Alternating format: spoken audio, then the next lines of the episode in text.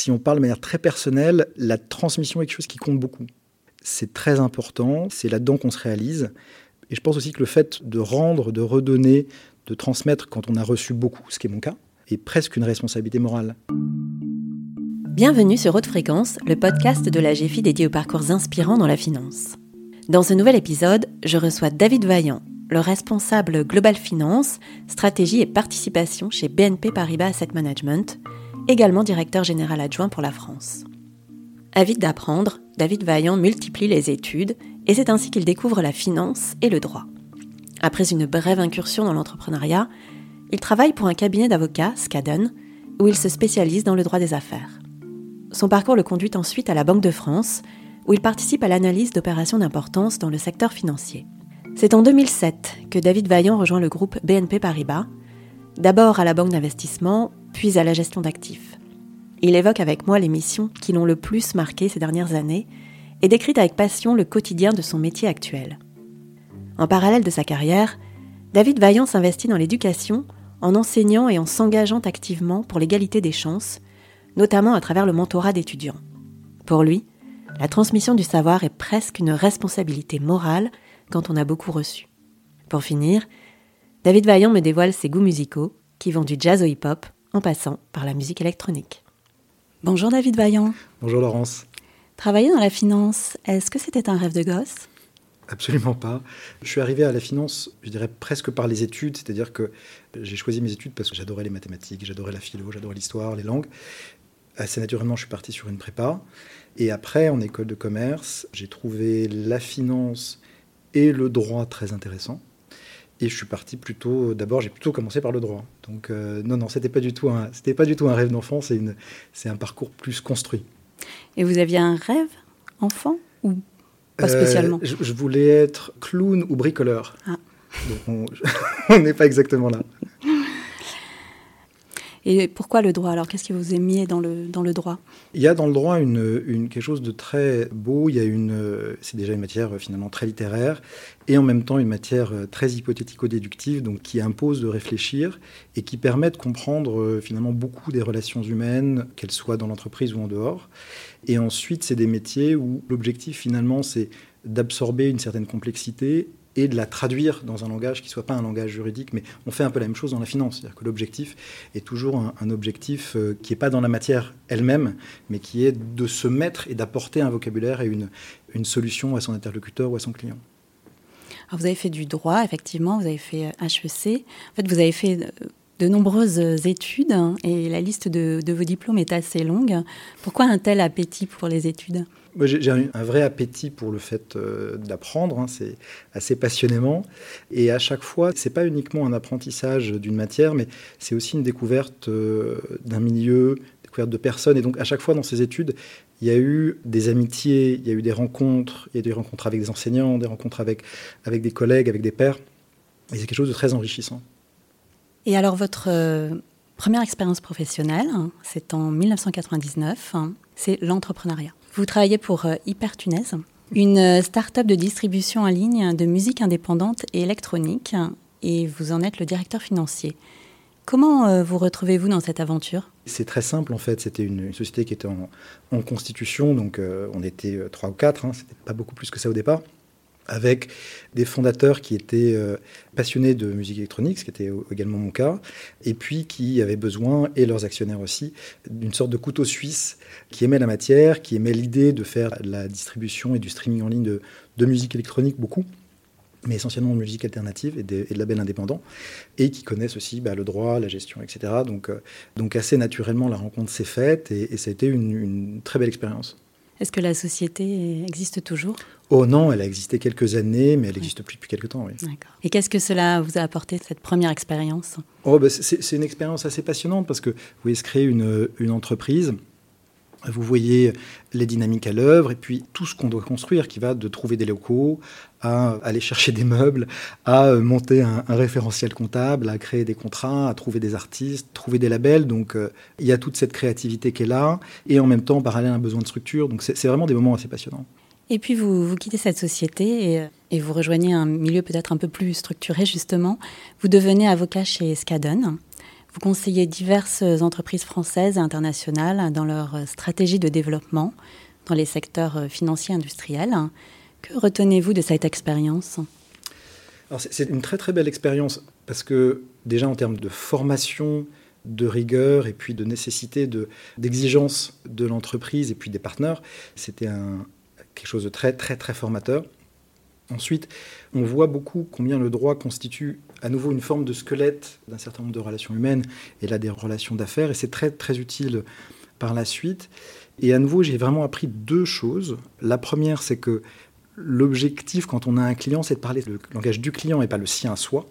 Ça, c'était quelque chose qui m'a été dit très très vite par un des partenaires et qui m'a beaucoup marqué. Et l'autre, c'est les, relations qui durent au-delà du travail, les amitiés qui perdurent. Je suis d'ailleurs en contact avec nombreux de mes anciens collègues de, de Scadon. les relations humaines, les rencontres, ça a été important dans votre carrière?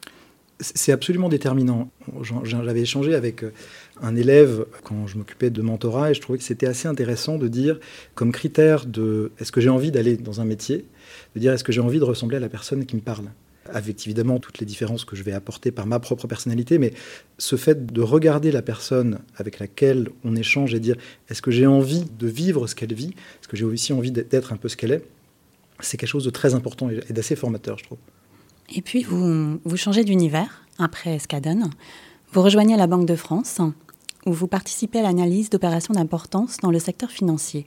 Pourquoi avoir choisi de prendre ce poste dans le secteur public et de vous spécialiser dans la finance?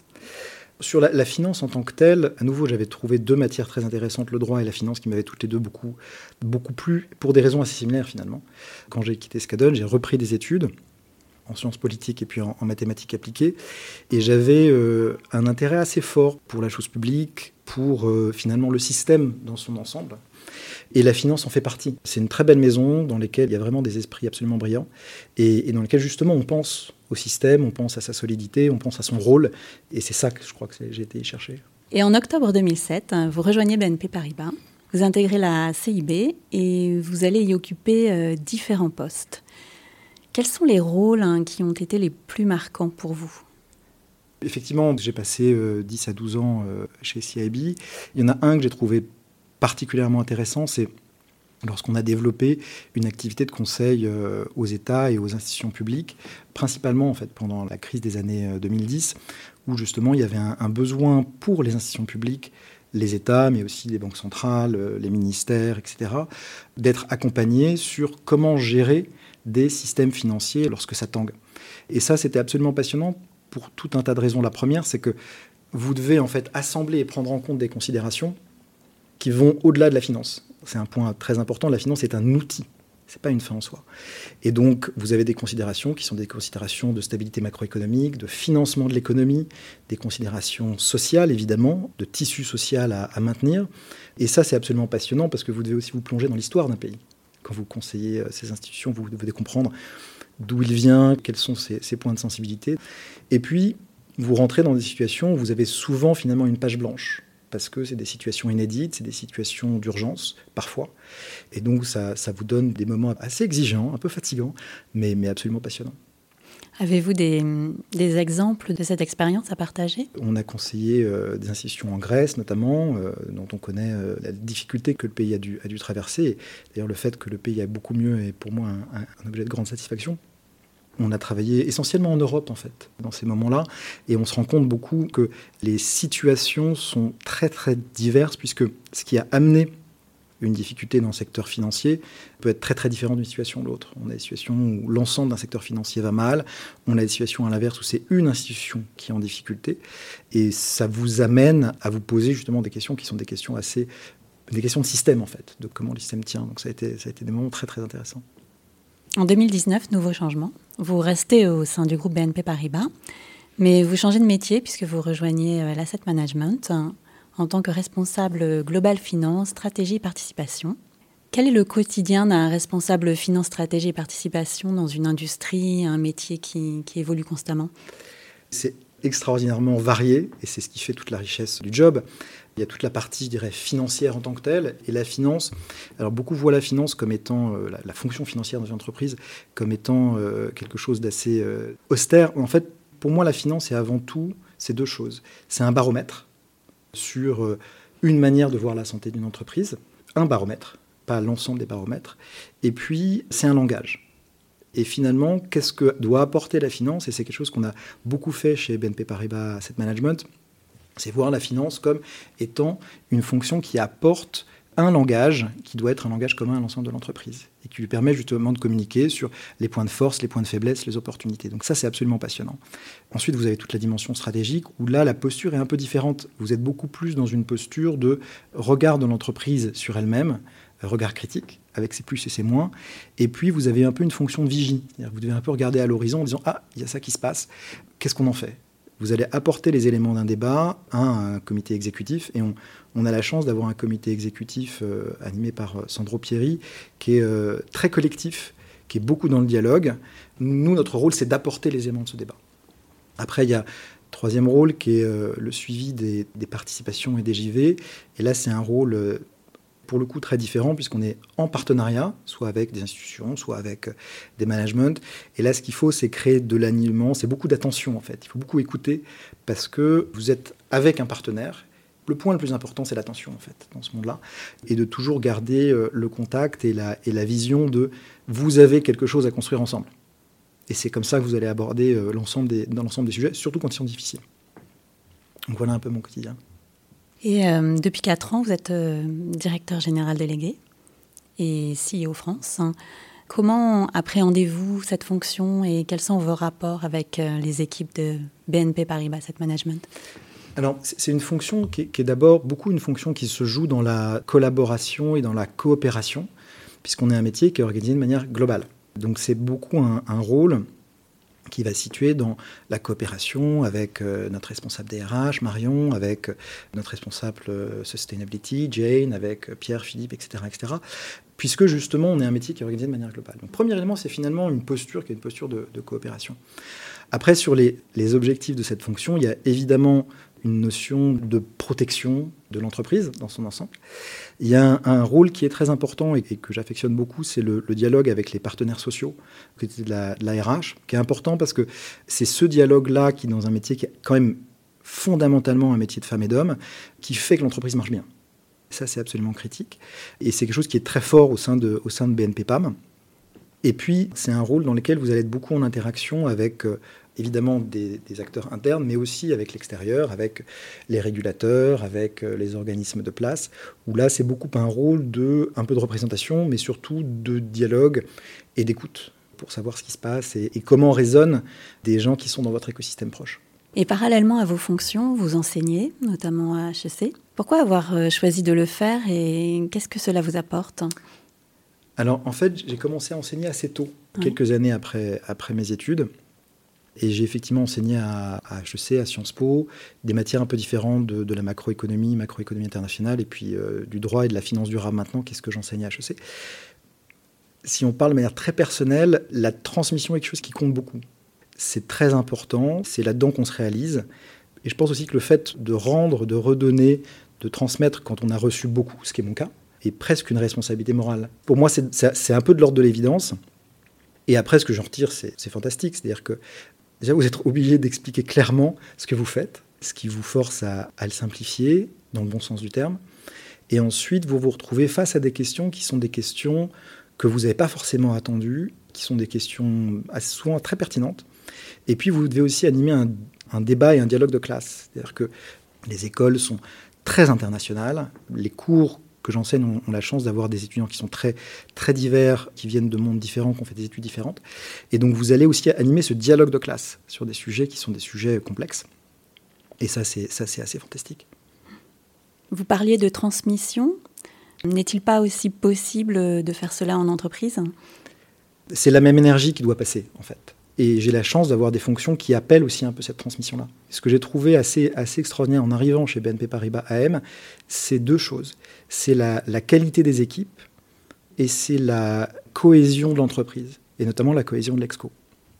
Ça, ça vous permet, alors que moi je venais pas de ce monde-là, euh, donc j'étais très reconnaissant d'ailleurs envers le CEO et l'exco de m'accueillir sur un rôle qui n'était pas le mien au départ, d'apporter ce que vous pouvez apporter de mieux et en même temps d'apprendre. Bah, j'apprends tous les jours de Jane, j'apprends de Marion, j'apprends de Philippe, j'apprends de Sandro. Si vous êtes dans cet appétit-là, vous allez apporter et vous allez pouvoir recevoir énormément.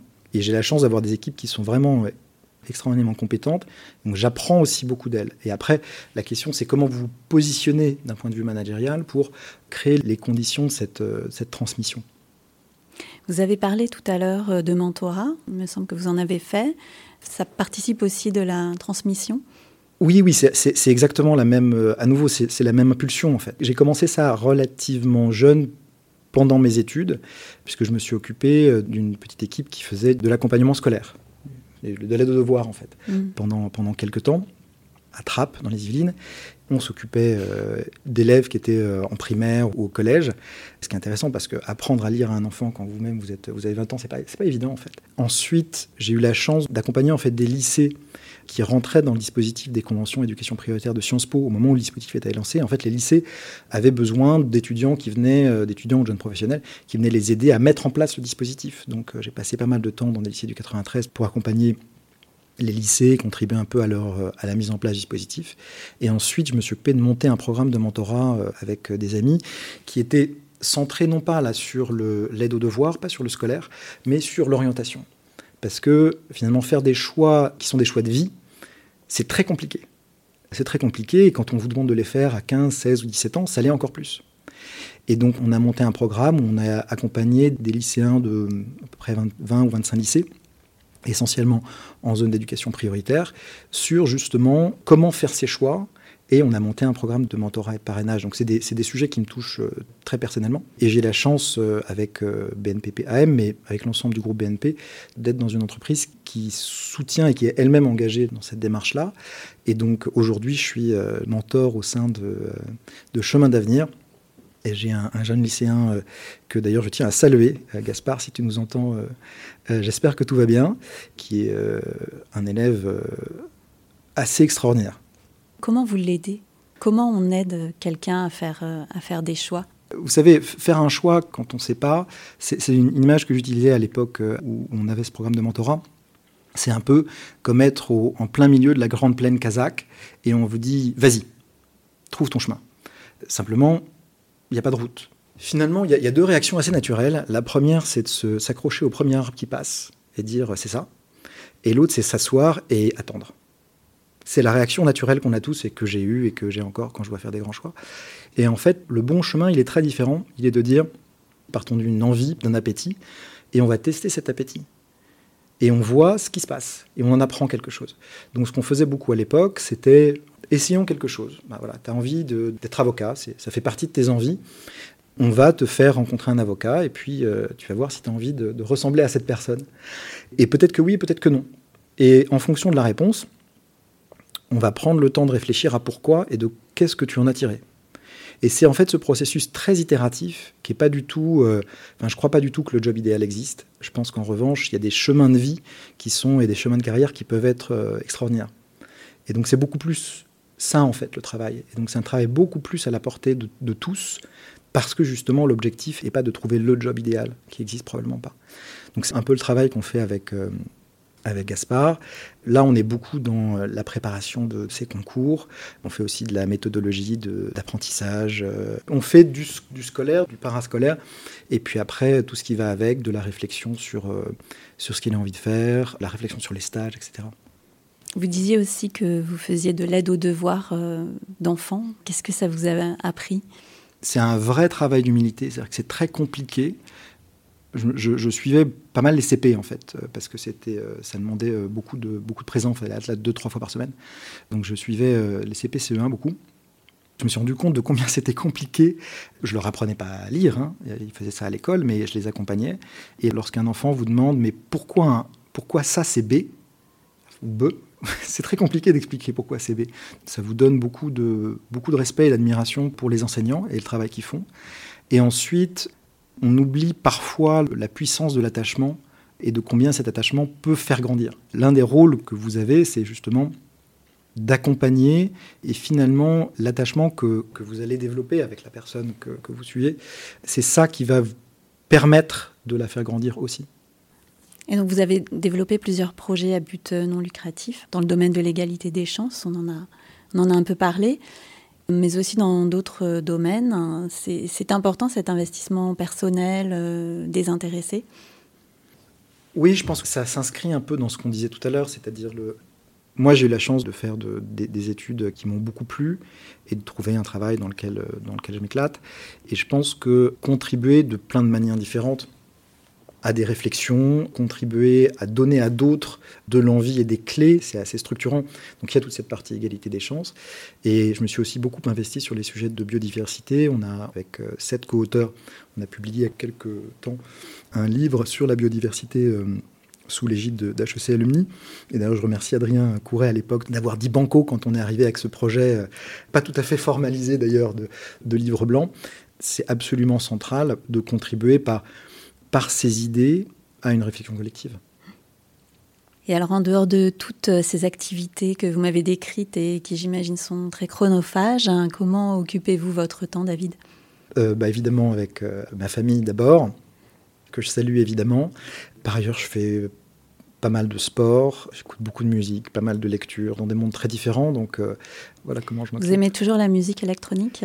J'aime toujours la musique électronique, j'écoute plein de choses très très différentes. En ce moment, j'écoute beaucoup de jazz et on a une, très très belle scène jazz française. Euh, vous avez des tomates pourquerie, vous avez des Riku, vous avez des Sandra Nkake, enfin vous avez une, scène jazz française qui est superbe. Donc il faut en profiter, allez les voir euh, en concert. Beaucoup de hip-hop toujours notamment des artistes euh, féminines. C'est un monde qui a, qui a vu éclore de très très très très belles artistes féminines ces dernières années et qui ont, qui ont vraiment transformé le genre. Ça va de Little Sims à Sampa the Great. Vous avez de très très belles artistes dans le hip-hop, beaucoup de folk en ce moment. Donc voilà, voilà tout ce que j'écoute. Et est-il plus facile de faire les devoirs avec ses enfants quand on a fait de l'aide aux devoirs par le passé? Ah, c'est pas, c'est pas, c'est pas la même relation. Euh, je crois que ce qu'il faut, euh, ce qu'il faut transmettre, c'est la passion d'apprendre en réalité. Et je pense que si vos enfants vous voient passionnés d'apprendre, c'est beaucoup plus facile en fait pour eux. Bon, c'est tout. Il y, a, de grandes réflexions sur, sur les mathématiques en France.